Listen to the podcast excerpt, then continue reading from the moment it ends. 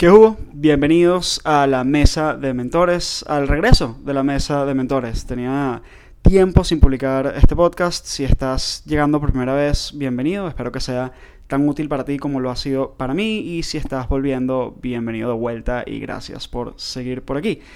En el capítulo de hoy voy a estar hablando con Carlos Rosales. Eh, pueden conocerlo como Neurosales o conocerlo por su libro Personas compran personas. Y la razón por la cual quise hablar con Carlos es porque comencé a leer este libro y me encontré con una persona, un vendedor, un facilitador de ventas, un consultor que habla como gente, que habla como humano. Y por más obvio que parezca, eso no es común en Venezuela y en Latinoamérica, en libros de negocios y en libros de desarrollo personal o autoayuda. Eh, me pareció que Carlos habla sin pretensiones y sin mucho complejo y muy transparentemente. Y eso me llamó mucho la atención. Su libro me pareció extraordinariamente bien escrito. Y la conversación con él no solo no me decepcionó, sino que me dejó con muchas ganas de volver a conversar.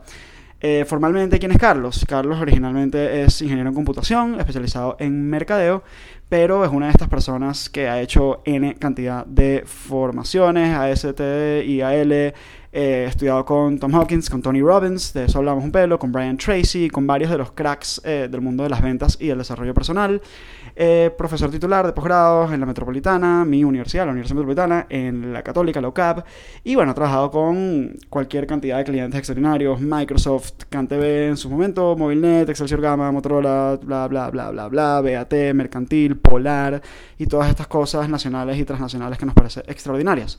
Más allá de su currículum. Creo que Carlos tiene una experiencia de vida increíble y que además es una persona que por lo menos me dio a mí la impresión de estar pasando despierto por la vida y observando. Y un poco de ahí va esta conversación. Y bueno, para mí la conversación fue extraordinaria, estoy seguro que para ustedes también lo será, así que bienvenidos de vuelta a la mesa de mentores y vamos a comenzar. Ok, estamos grabando. Bienvenido, Carlos. Muchísimas gracias por aceptarme la invitación, Tocayo. Bienvenido.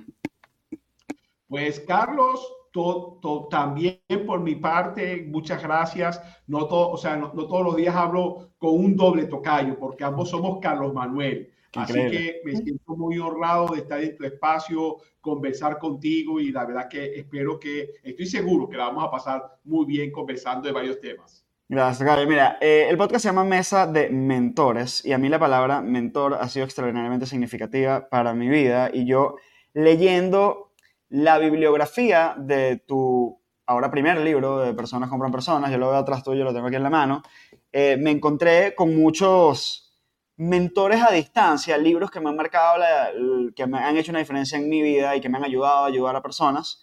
Em, que veo que también te has encontrado con ellos, te han funcionado y que además creo que alguno u otro de ellos has tenido una experiencia más que el libro, sino con las personas. Entonces vamos a hablar un poquito de esos mentores. Háblame de quiénes han sido para ti grandes influencias para crecer eh, como profesional, como persona, lo que sea.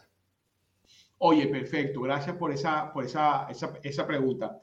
Mira, indudablemente, cuando hablamos de... Eh, la persona que en mi caso fue eh, el que más influyó y específicamente en este tema de las ventas, en este tema de la forma en que trabajo, fue mi padre, Francisco Rosales, ¿ok? Un inmigrante español que vino a estas tierras buscando nuevas oportunidades y que como todo inmigrante, pues trabajó e hizo de todo. Y entonces fue a través del ejemplo de mi padre que yo aprendí el, el amor al trabajo, la estima profunda del tema de las ventas, al tema de la responsabilidad. Este, y claro, y, he replicado en mi vida cosas muy buenas de él, pero también cosas que definitivamente también repliqué y no fueron muy buenas, porque obviamente somos esos los seres humanos. Entonces, para mí, indudablemente, como mentor, oye, el primero en la lista es él, Francisco Rosales, ¿ok? Luego, habría otra mención que también ahí yo diría que más que un mentor, esta persona más que nada ha sido mi coach, porque sabemos, o sea, un poco la diferencia. El mentor te enseña con el ejemplo, te va diciendo qué tienes que hacer, él tiene la experiencia y te la transmite. El coach necesariamente no es un experto en el tema, pero sabe hacer las preguntas y los reencuadres necesarios. Entonces, en ese, en ese sentido, la siguiente persona que marcó mucho mi vida personal y profesional fue Adrián Coten. ¿Ok? A, través de Adrián Coten, pues yo, yo eh, ya venía desde la universidad con un gustico el tema de la formación y la capacitación, pero a través de Adrián Coten conocí lo que fue el aprendizaje acelerado, ¿ok? Y la metodología que en los últimos tres, no, bueno, 20 años he estado aplicando en mi propio negocio y en negocios anteriores, ¿ok? Entonces, Adrián inculca en mí el gusto y la metodología correcta, lo que para mí es la metodología correcta, de cómo ser un buen facilitador. Pero es que además también tengo que reconocer en Adrián un coach que me ayudó a superar, oye, una condición grave que yo tenía, que es mi alcoholismo. Yo soy un alcohólico activo, pero hace 20 años Carlos era alcohólico pasivo, sumamente pasivo. Y fue a través del coaching de Adrián, ok, que yo pude efectivamente hacer esa transición del alcoholismo pasivo, activo, muy activo, sumamente peligroso, a este alcoholismo en el cual sigo viviendo, que es el pasivo, en donde obviamente durante más de 21 años no he probado una gota de alcohol. Explícanos un poco esos términos, explícame los términos pasivo y activo en cuanto al alcoholismo. Claro, lo que pasa es que en la condición de alcohólico no llegas a curarte. O sea, si tú tienes una conducta adictiva hacia el alcohol, tú, tú iba a decir tu sentencia, pero no tu sentencia, tu condición es como el caso, por ejemplo, de la, de la diabetes. La diabetes es una enfermedad que no se cura. Tienes que aprender a, vivir con ella. En el caso del alcoholismo, ¿ok? Esa condición no se cura, sino sencillamente tú tienes que aprender a vivir con ella y la única forma de vivir con ella es no tomando. O sea, no es que tú vas a decir, bueno, este fin de semana es el cumpleaños de mis hijos, voy a celebrarlo, gano finalmente mi equipo favorito. No, no, no, no. Aquí definitivamente tienes que aprender a convivir con ellos. Entonces, claro, yo utilizo esa, esa distinción para recordar de que sí, de que yo tengo un comportamiento y tengo una tendencia y una condición eh, adictiva hacia el alcohol y otras cosas pero, eh, y así entonces de alguna manera, pero le pongo esa coletilla de pasivo por, para distinguir de que no tomo, de que, como te digo, 20, 21 años, que no te tomo ningún caramelito con, con alcohol. Ya, ya, ya, ya. Y yo creo que podemos volver a ese tema porque es un tema que a mí me parece particularmente fascinante, además una ciencia muy poco comprendida, la ciencia de las adicciones. Yo he tenido bastante contacto con ella por motivos personales, profesionales, familiares, de todo tipo.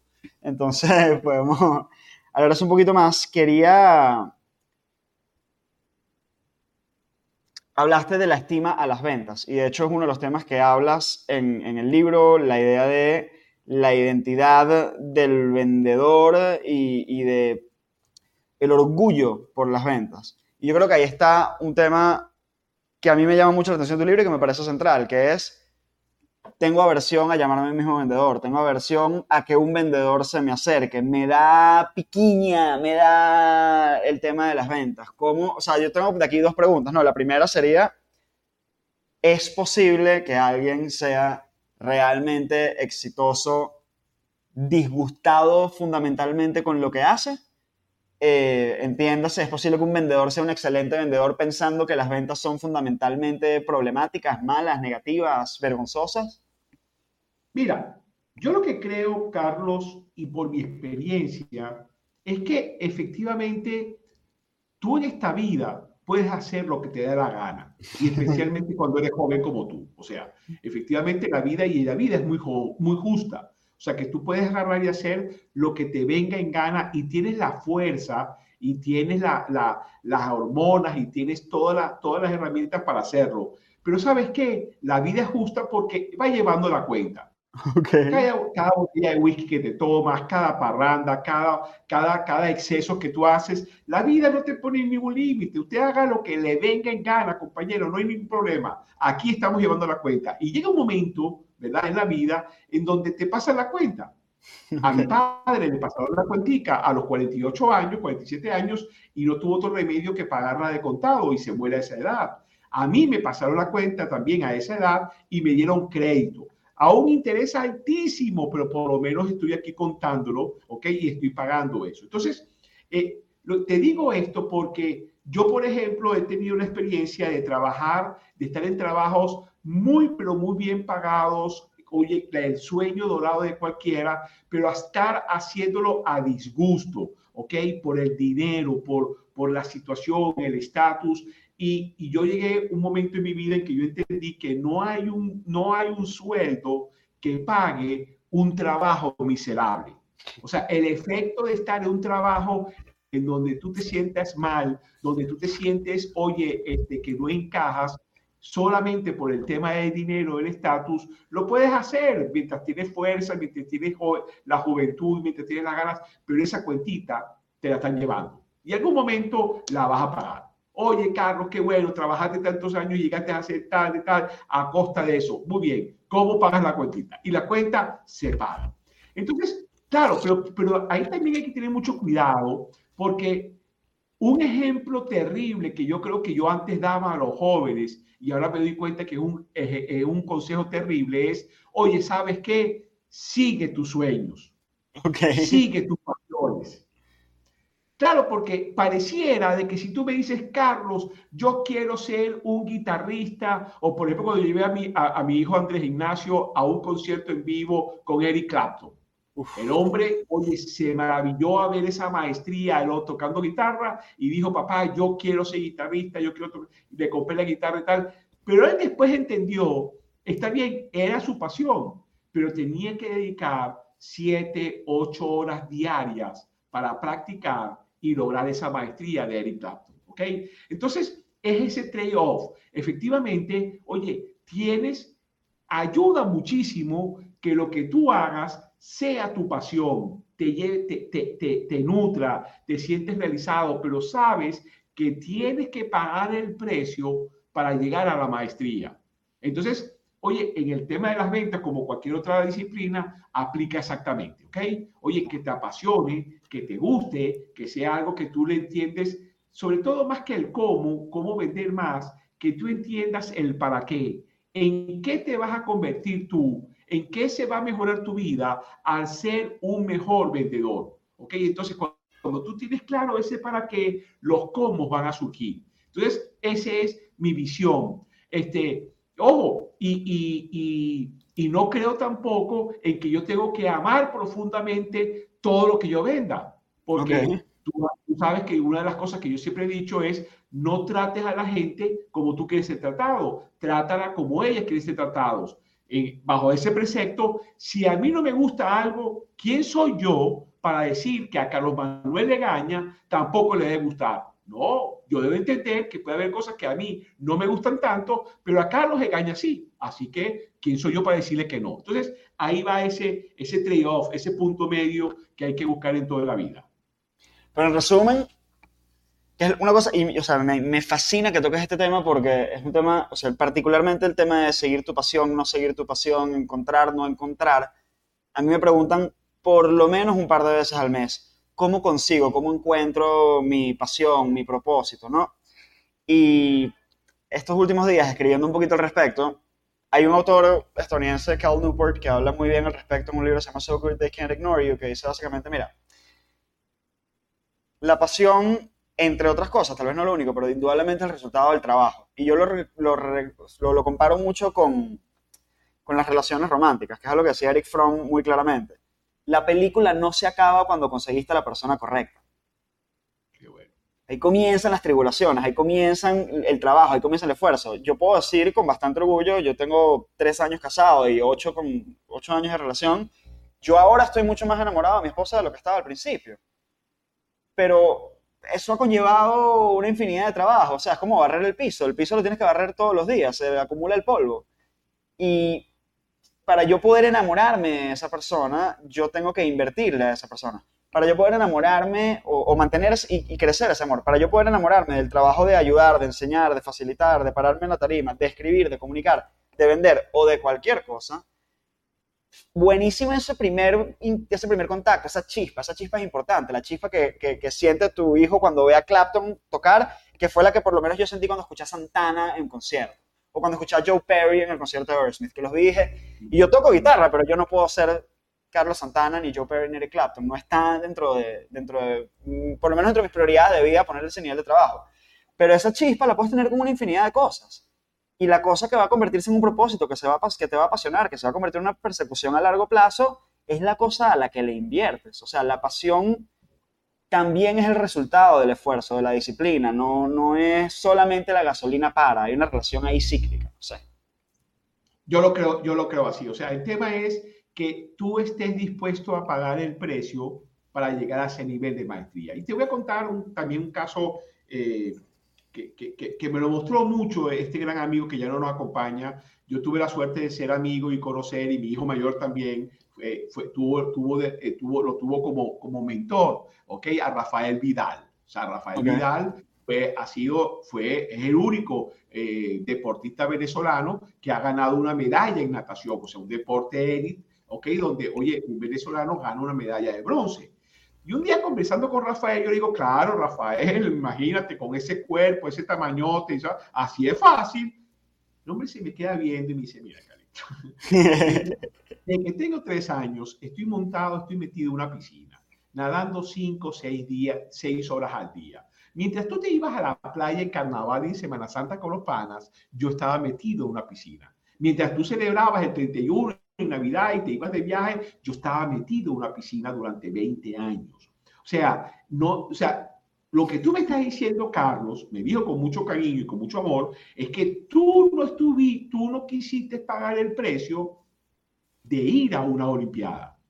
Y ahí está todo. O sea, a mí me apasiona la natación. Toda mi vida nadé, pero esa es la pasión, eso es lo que me gusta, eso es lo que me hace sentir bien. Pero de ahí a llegar a esa maestría, a entrenar tres o cuatro horas diarias, ¿ok? Pero de una forma llueve, llueve y, y relampaguee, oye, ahí hay otra, otra, otra visión totalmente distinta, ¿ok?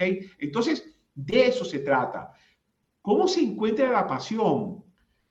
Hay un autor, Deepak Chopra, que, que de hecho tiene un libro sobre las adicciones y él define al adicto como un buscador. O sea, el adicto, más que un borracho o un, o, o, o, un periquero o, esas palabras despreciativas sobre esa condición y sobre esta enfermedad, ¿ok?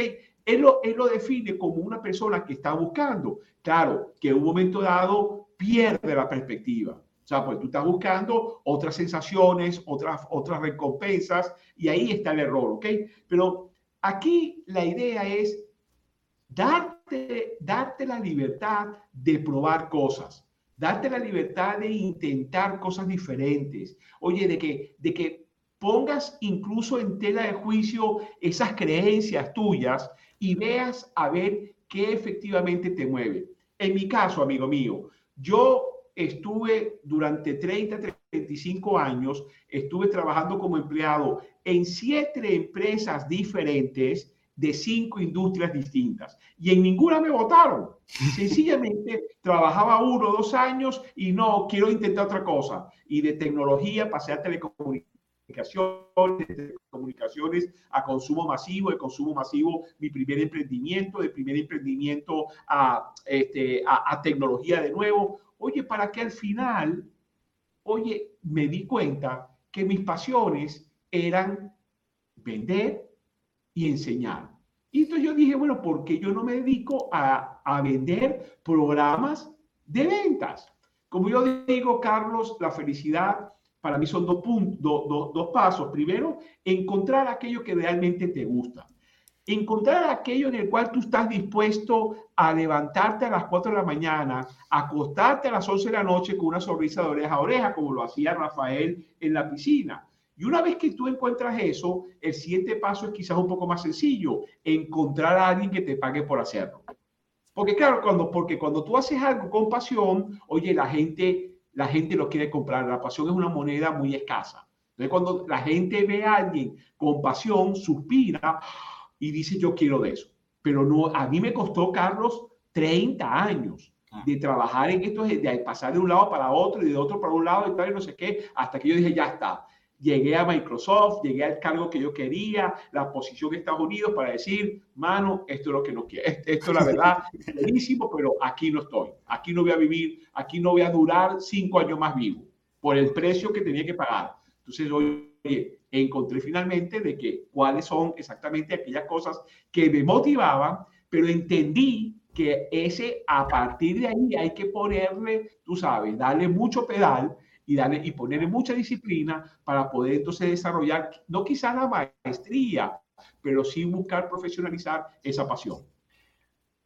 Mira, Carlos, hay una palabra que has usado muchas veces que me encanta, mm, le escucho a pocas personas y quiero que hablemos de esa palabra, pero además quiero darle un poco prólogo a esto porque de las cosas que me han llamado la atención y la razón por la cual decidí contactarte y hablar, invitarte al podcast, es porque he encontrado en ti cosas que he encontrado en muy pocas personas, sobre todo en el mercado latino, sobre todo en el mercado latino y venezolano. Em, ejemplo, comienzo a leer tu libro, Personas compran personas, y es un libro que parece que está escrito por una persona para otra persona. Es un libro que se siente humano, se siente gente. Por más raro que suene, lamentablemente la mayoría de los libros de no ficción, de autoayuda, de negocios, de crecimiento personal, escritos en Latinoamérica, no parecen escritos por humanos. Este, son, son, están cargados de una serie de expectativas sobre lo que creemos que la editorial o el lector pudiese querer escuchar y a mí me es imposible conectar emocionalmente con la aplastante mayoría de esos libros. Me cuesta. Me, es uno de los grandes dolores de mi vida que haya tanta buena literatura de no ficción y de negocios y de psicología estadounidense y anglo y tan poca hispana. No digo cero porque definitivamente cero no, pero comparativamente muy poca. Es cuando leo tu libro y encuentro, mira, este, esta persona habla como gente, wow, qué impresionante, qué bueno, qué cool. Em, y lo otro es que leo, la, leo tu bibliografía y me encuentro con Tony Robbins, y me encuentro con Brian Tracy, me encuentro con Zig Ziglar, me encuentro con Og Mandino, me encuentro con, con Spin Selling de Neil Rackman, que no lo conoce fucking nadie y que tú sí lo conoces. Y digo, wow, qué cool, qué increíble. Pero además hablas todo el tiempo de esta palabra maestría y de ponerla en práctica. Y a mí uno de los grandes retos es, porque por ejemplo esos libros de ventas, muchos de los que están en tu bibliografía, los he leído y yo no me considero en absoluto un buen vendedor. Y yo tengo una desconexión en mi vida entre lo que leo, consigo de teoría en el área de las ventas y lo que puedo convertir en maestría, lo que puedo convertir en habilidad, lo que puedo poner en práctica. Entonces, ¿cómo alcanzas esa maestría? ¿Cómo cazas esa curiosidad tuya intelectual y de nutrirte y de conseguir buenas referencias a decir, ok, buenísimo lo que diga Brian Tracy, pero yo tengo mi vida, mi práctica, mi profesión aquí, ¿cómo lo desarrollo en realidad? Claro, ahí, ahí vamos a hablar desde, desde el punto, vamos a hablar desde un punto de vista, desde un marco teórico del aprendizaje y el desarrollo humano. Son, son como cuatro estadios, son cuatro estadios. Hay un primer nivel donde tú no sabes que no sabes. Un, un estado en tu vida, Carlos, donde tú no sabías que no sabías manejar y no te dio ningún problema y eras feliz. Pero llegó un momento en que te diste cuenta que sabes, que, que, ahora sabes algo que no, que no sabes, ¿ok? O sea, y ahí empezó a darte, y ahí empieza te das cuenta y te da, y te da la angustia. Oye, ahora sabes que no sabes manejar. Y te da pena porque tus compañeros ya le empezaron a robar el carro a sus papás, ya saben hacer una cantidad de cosas y tú no. Entonces empiezas y eso es la llama que dispara la, el aprendizaje. Finalmente, tomaste un curso, te enseñaron y tal, y ahora sabes que sabes, el tercer estadio, ¿ok? Es decir, empezaste a manejar, por ejemplo, yo empecé a manejar un carro sincrónico, un carro de cambios, y la forma era, ahora, meto, ahora tengo que, oigo el motor, ahora tengo que meter el cloche, cambiar a segunda, soltar poco a poco, y así iba. Pero de tanto dar, de tanto dar y, y en mi caso tanto chocar, ¿ok? Este, que llegó un momento que ya no sabes que sabes y eres capaz de viajar 200, 300 kilómetros y no te has dado cuenta de cómo lo has hecho. Y eso es lo que se llama la maestría. O sea, cuando efectivamente, cuando tú ves en cualquier disciplina, otro gran amigo mío, Ramón Rivero, el hombre tenía el récord latinoamericano de desenfunde. O sea, él era un experto en armamento. Además, él fue este, e, el, jefe de seguridad de un presidente en Venezuela. Y era una cosa que tú lo veías que se funde de arma. O sea, era una cosa que tú no, o sea, era mágico. O sea, lo que él hacía, que él volteaba un ratito y pum, y, y, y estaba apuntando en cualquier. Porque las horas que estaban invertidas en ello había logrado, bueno, aquello de que si la memoria eh, sensorial, toda una cantidad de cosas, pero es que ahí es donde se logra la, esa maestría. Entonces, claro, bajo ese precepto, tú tienes que, lo que hace es la práctica. En el caso de Rafael, eh, Rafael, la cantidad de piscinas que estaba nadando en su cuerpo ya tenía una memoria, un sense memory que dicen los americanos, igual que, que, Ramón con el tema de defensa personal y así con cada uno. Entonces, eh, eh, y, y, ahí te das cuenta que, que, que, es la historia de la humanidad, porque la gente dice, no, es que Mozart nació con los genes. Sí, es cierto, el hombre nació con una predisposición genética muy importante, pero también fueron desde los 3 hasta los 23 años, tenía un, maestro muy exigente que era su padre, que lo hacía practicar 5 horas al día. O sea, no es que él nació con eso y empezó tal, no, no, es que efectivamente fueron 20, 17, 18 años dándole ahí, compadre, practicando una y otra vez. Tiger Good, ok, el golf, exactamente lo mismo, ok, de los 4 o 5 añitos tiene un entrenamiento severo, constante para tiene un natural, tiene un movimiento que pareciera que está en, en, los ADN, pero ahí estuvieron 19 años de 5 horas diarias de entrenamiento. Entonces, eh, por eso estamos diciendo, está bien, te gusta, es tu pasión, pero ahora profesionaliza tu, tu pasión. ¿ok? No sé si llegarás a ser maestro en ese tema, pero en la medida que lo practiques, lo practiques, estudies, como tú agarras, me acabas de decir, que leas, que apliques, que, que contrates mentores, que te asocies con gente que te suba la barra, pues efectivamente lo vas a ir haciendo cada vez mejor. Eso es humano. O sea, pero en resumen, la regla de las 10.000 horas no es inevitable. Tú quieres ser un maestro en algo, no hay, no hay manera de pasarle por al lado yo, yo hasta ahora no he encontrado ningún ejemplo que diga lo contrario. yo creo que a mí la vida, me ha enseñado que el único sitio donde éxito viene primero que trabajo es en el diccionario. En el resto hay que darle. O que hay, una gráfica que me... ¿Perdón? Hay una gráfica que me encanta sobre compositores, eh, compositores clásicos. Y habla de cuántas piezas ha escrito compuso cada uno de los grandes compositores de la historia que sean consideradas obras maestras. Y tienes el, el, de otra manera eso en el eje Y y en el eje X tienes cuántas piezas compusieron, punto. Y la correlación es perfecta. Mozart es el compositor en la historia que tiene más piezas, eh, determinadas obras maestras, pero Mozart es el compositor en la historia que tiene más piezas compuestas, punto. No sabemos la cantidad de obras de Mozart que no conocemos, que no fueron buenas, que no fueron obras maestras, que nunca escuchamos. O sea, el tipo generó volumen y volumen y volumen y volumen y en el volumen desarrolló la maestría, en el volumen desarrolló la capacidad para crear más obras maestras. Hay una excepción que es Wagner. Aparentemente Wagner compuso eh, comparativamente menos obras en total y tiene varias obras maestras. Bueno, siempre hay una anomalía, pero en general Beethoven, Mozart fueron los compositores más prolíficos. Eh, Vivaldi, etc. Totalmente de acuerdo. Yo creo que la gente creativa no es gente que tiene buenas ideas, sino gente que tiene muchísimas ideas y por un, y por un teorema de, de grandes números, por, por, cuestión va a caer que alguna de esas cantidad de ideas, una que otra sea buena. Pero claro, tiene una capacidad de producir ideas, desecharlas rápidamente y seguir adelante. Yo creo que por ahí va, por ahí va. Yo voy a hacer un, un pivote breve porque además te, te mandé una serie de preguntas que no he tocado prácticamente ninguna pero hay una que me encanta que es cuál es el libro o libros que más has regalado y por qué. O cuáles son uno a tres libros que realmente has, han influenciado tu vida. Ok, indudablemente lo tengo que decir, el libro que más regalado es Personas contra Personas. Claro, tu libro. Este, primero es mi libro, ok, y había también una, una situación interesante de, de, de de la situación en que me vivió, que, que me tocó vivir en Venezuela, donde la verdad que realmente podía producir eh, a muy bajo costo, eh, hablando internacionalmente, donde te voy a decir una cosa, Carlos, hubo un momento en donde me era más barato imprimir un libro en Venezuela que hacer una tarjeta de presentación, ok, afuera. Wow. Entonces, yo llevo un momento en mi vida donde mi tarjeta de presentación era mi libro. De hecho, yo hice una locura que, que, cuando yo fui a, a, a, la feria de Guadalajara, que es la feria de libros más grande de, de América Latina, de Hispanoamérica, este, cuando yo decía que había mandado a hacer 6.000 ejemplares, la gente me dijo, tú estás loco, o sea, te vas a comer esos libros completicos, porque eh, eh, después ahí yo me enteré que un bestseller en América Latina son 3.000 libros. Y yo, de, imagínate qué ínfulas tenía yo que mandé de un tiraje sacar 6.000.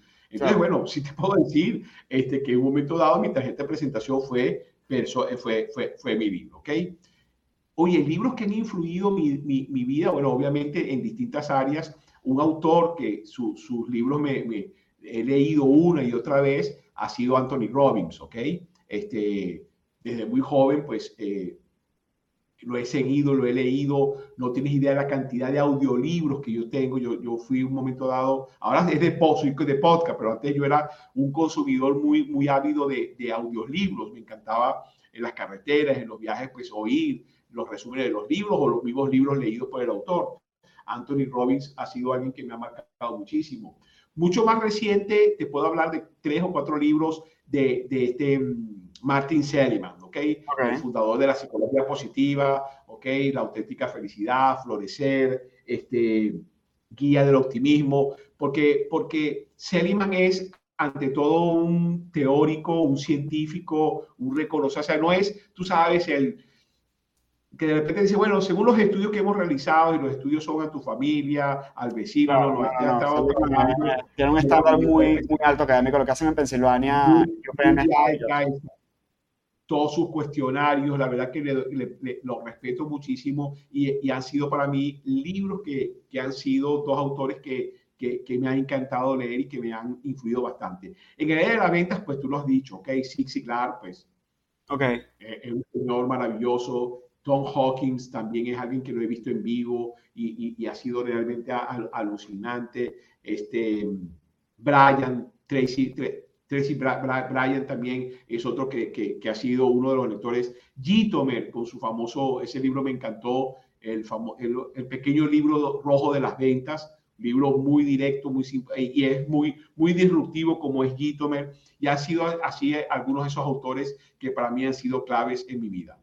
Ok, habla un poco de, de, Tony Robbins. Este, yo siento que todo el que se mete en desarrollo personal, crecimiento, coaching, eh, facilitación o etcétera, pasa inevitablemente por una fase de Tony Robbins. Algunos le duran más, algunos le duran menos. La mía ha durado. Eh, yo estoy releyendo Awaken the Giant Within ahorita, que fue un libro que para mí fue ultra transformador en un momento en el cual estaba en la peor etapa de mi depresión, en la peor etapa de mi alcoholismo y en la peor etapa de mil cosas Em, y fue un libro que comenzó un proceso de cambio extraordinario y ahorita lo retomé un poco para decir, ok, ya estamos aquí, vamos, estamos en, este, en esta meseta, vamos a subir otra vez y vamos a usar la solución que me funcionó antes. Y estoy redescubriendo una cantidad de cosas. Entonces, habla un poco de la influencia de Tony Robbins en tu vida. Igual, igual. Yo también, yo leí, yo creo que, no sé, que creo que tenía 19, 20 años cuando vi, cuando leí e, ese libro que acabas de mencionar y, y efectivamente, pues cambió mucho en mi vida. Y, y, cuando lo relees es como, es como, por ejemplo, un libro que, el libro que yo más he releído en mi vida ha sido 100 años de soledad, ¿ok? okay. Porque una cosa me, me, apasiona cada vez la sexta, creo que voy por la, voy por la sexta, ah, bueno, tengo esa edición también que compré en la feria de, de, de Bogotá, ¿ok? Este aprendo algo nuevo. Creo que Anthony Robbins es una persona que, que ha estudiado el tema, que tiene una manera muy directa de decirlo. Eh, he tenido la oportunidad de estar en sus eventos en vivo. Es una máquina increíble. O sea, tú dices, Dios mío, qué fuma, qué bebe, qué, es este hombre para poder manejar una audiencia de 7 mil personas durante 14 horas y luego llevarnos a esas, a, a, a esas 4 mil personas a caminar sobre, sobre este, carbón incendiado. ¿Caminaste sobre carbones? Ah, sí. Ok, háblame de la caminata sobre carbones, de la experiencia de Tony Robbins. ¿Cuál era el evento? ¿Cuál de los eventos es? Ese evento fue el Despertando el Gigante que hay en ti, exactamente, ¿ok? Eh, eh, okay. Eh, allá eh, fue en, en Tampa. Es un proceso de, de autoconvencimiento, eh, de, de, apoyo, porque él, claro, tiene técnicas donde te pone a hablar con, con un partner y empiezan a, a, apoyarse fuertemente. O sea, es todo un proceso, no es que te, te hipnotice y dale, sino que es todo un proceso donde él te va manejando y va incrementando, ¿verdad? El, el, el nivel, el mood, de tal manera que tú agarras y lo haces, ¿ok? Pero una cosa muy bien estudiada, muy bien trabajada, no es magia, porque efectivamente tú te estás, que te está acondicionando, más que acondicionando, te está preparando con técnicas reales, ¿ok? Para tú, oye, llevar, llegar a hacer esa meta. Pero por eso te digo, el primer día, por ejemplo, de esa actividad, ese día, oye, comenzó como a las 9 de la mañana y terminó a las 11 de la noche. Y el hombre no paraba. Y, yo decía, pero ¿cuándo va a hacer pipí? ¿Cuándo va a comer? Entonces había algunos pequeños recesos donde aparecía alguien. O sea, pero una cosa continua y que efectivamente, oye, te lleva a la práctica. Entonces yo sí creo que Anthony Robbins es una persona que ha sido para mí coherente también con su vida, con lo que hace, también una persona que viene desde, reconoce sus miserias, reconoce su vulnerabilidad y ha estado siempre pues a, la vanguardia. Él, tiene una, una, condición física este, y él pues lo ha llevado a cabo aplica, y, y, está en una, en una, en una situación este, positiva aplicando lo que él dice. O sea que yo creo que, que es una persona extremadamente coherente, o por lo menos lo que uno oye, lo que uno ve y lo que siente. Entonces, en ese sentido, pues hay eso, pues hay la coherencia entre, porque está bien, o sea, la gente habla, dice y propone, pero cuando adicionalmente tú ves la coherencia con la persona, este, pues, pues ayuda mucho más. Claro, sí, el, nutricionista obeso, este, no, no me funciona. El psiquiatra alcohólico y deprimido, el nutricionista obeso, el profesor de finanzas que está en bancarrota, el profesor de ventas que no vende. No me funciona, no me funciona lo que me estás diciendo. Totalmente. O sea, la congruencia aquí es la habilidad de influencia más poderosa que hay. Y entonces ahí sí estamos de acuerdo. Y creo que él, eh, yo respeto de los profesionales eso, la coherencia. Y él es bastante coherente con lo que dice y con lo que hace. ¿Cómo te sentiste caminando por los carbones? Bueno, las nubes, o sea, eso es una, es una cuestión donde tú terminas, ajá, y tú dices dónde están y cuántos son, ajá, dónde vienen, qué vamos a hacer ahora, cuál va a ser el volcán que me voy a lanzar, pero claro, ahí mismo te la bajan, ok, eso, oh, tal, tal. Pero pero efectivamente es una, es una metáfora en donde te das cuenta de que acondicionas, no acondicionas, la palabra no me gusta, pero que haces conciencia de esas tres dimensiones que él trabaja muchísimo y que, bueno, él lo toma del coaching ontológico, ¿ok? Entonces, él está muy claro de la condición del lenguaje, él está muy claro de la condición de que somos esas tres dimensiones, somos lenguaje, somos emociones y somos cuerpo. Es más, yo me recuerdo en esa actividad de no sé cuántas ponte 4.000, 5.000 personas, que él hace coaching directo. O sea, imagínate hacer un coach, un coaching a una persona y 4.000 personas en vivo te están viendo. Y se para una latina, oye, con una serie de problemas increíbles. Y él trata de intervenir desde el lenguaje y la persona se está ahí, no le da, no le da, no le puede. Trata de impactarla sobre el lenguaje, sobre ya no el lenguaje, sino la emoción. Nada, la persona se cierra tal y se baja de la tarima y va hasta donde la persona y ahí empieza a trabajar en la corporalidad. Yo no sé, ahí la gente decía, eso está preparado, eso no sé qué. digo, bueno, bueno, si estaba preparado, pues, eh, bueno, está, está bien, porque tú vas a un cine, tú vas a un cine y tú vas a ver ficción y de ahí tú aprendes. Así yo, yo no soy tan purista de qué tal. Si fue preparado, pues buenísima la metáfora. Yo no lo creo, ¿ok? Porque después hablé con ella y me pareció muy genuina. La intervino desde el cuerpo y el cambio de ella fue increíble.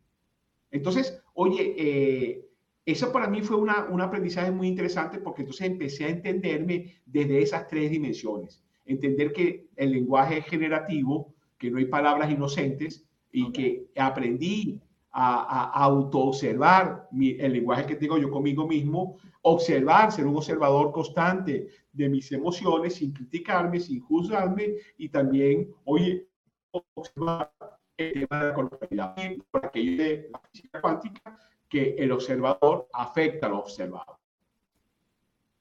Sí, ahí, no, ahí, hay tela que cortar mucho en, en, bueno, el efecto de nuestra percepción y de la manera en que observamos las cosas. Yo voy a hacer un pivote, pero completamente distinto, un tema que no tiene absolutamente nada que ver. Si te vas un año a una isla desierta y solamente puedes llevarte tres discos, ¿qué discos te llevas? Y para contexto, porque obviamente no es fácil de responder. Sí, no es fácil de responder para ti. Eh, una de las razones, de hecho, la razón por la cual Carlos y yo conectamos, por que conectamos, fue porque yo me di cuenta que estabas publicando en LinkedIn constantemente Domingos de Rock. Y creo que era así como que el mejor uso de una coral en una, en una canción de rock. Y me acuerdo que estaba You Can Always Get What You Want. Este, creo que estaba Leila también, creo pero no estaba November Rain. Y te dije, Carlos, ¿cómo no va a estar November Rain y tal? Entonces comenzamos a hablar por ahí. Tres discos. Mira, yo eh, si lo permite, que cuente como uno, si no, bueno, si nada más me tuviese el brazo, me llevaría Life One de Kiss, obviamente, ¿ok? Me, llevaría Tornato del Yes, Tornato del Yes, eso fue un disco que, que también me, me, encantó, y Anaya de Ópera de Queen. Okay. O sea, ¿te gustan las bandas de estadio? ¿Te gustan las bandas de show? ¿Te gustan las bandas de, de, de, de himnos? Sí, sí, sí, sí, realmente sí, ¿ok? Yes, yes no es la favorita de mucha gente, o sea, es progresivo, es difícil, es buenísimo.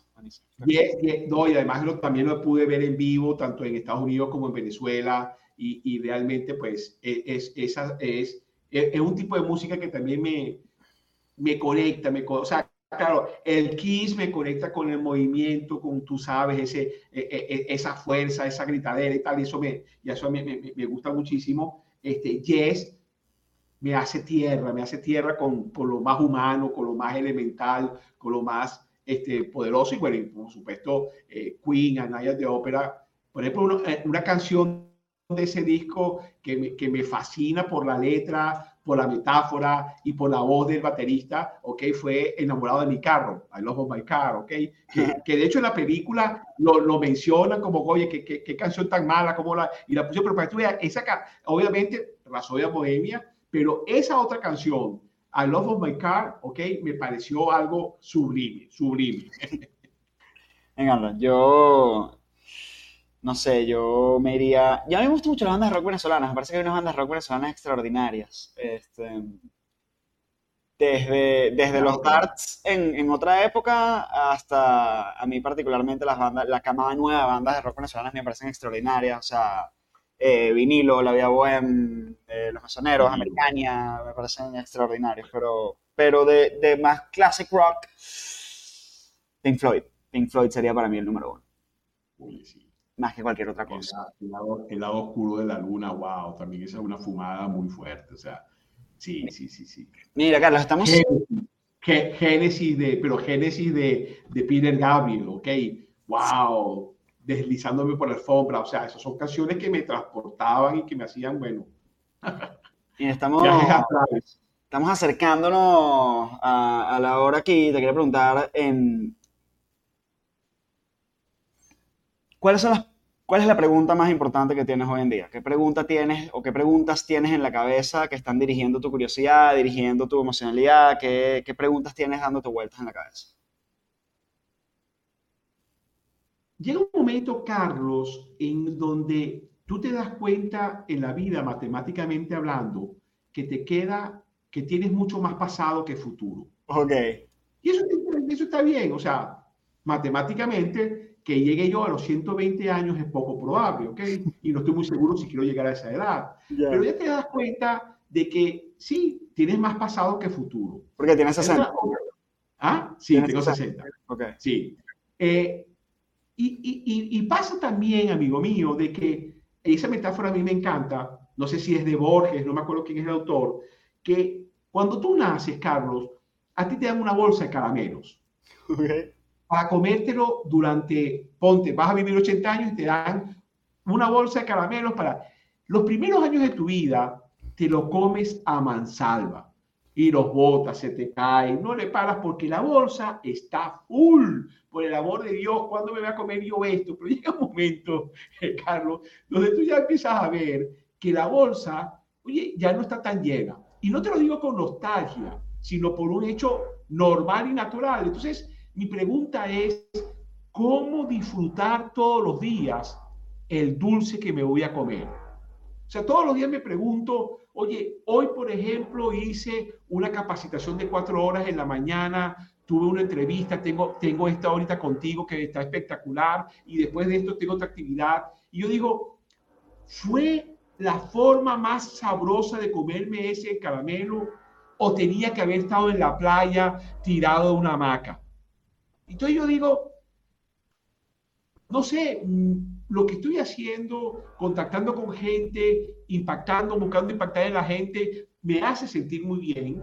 Y, y yo digo, bueno, creo que es una forma propicia de comerme ese, ese, ese caramelo, ese chocolate. Entonces, es esa pregunta, como decir, ok, mañana yo ahorita a las 2 de la mañana agarro un avión, me voy para Venezuela y tal, y voy a, entonces, ¿cuál va a ser la mejor forma de comerme ese caramelo? Porque como que ahora como que los quieres degustar más. No me arrepiento de los caramelos que he botado, la verdad. Malgasté y, y regalé y me atraganté porque eso, eso forma parte de lo que soy ahorita y estoy sumamente contento con ello. Pero ahorita, compadre, viendo la bolsa un poco más vacía, quiero entonces sacar el máximo provecho a cada caramelito que me queda. Claro.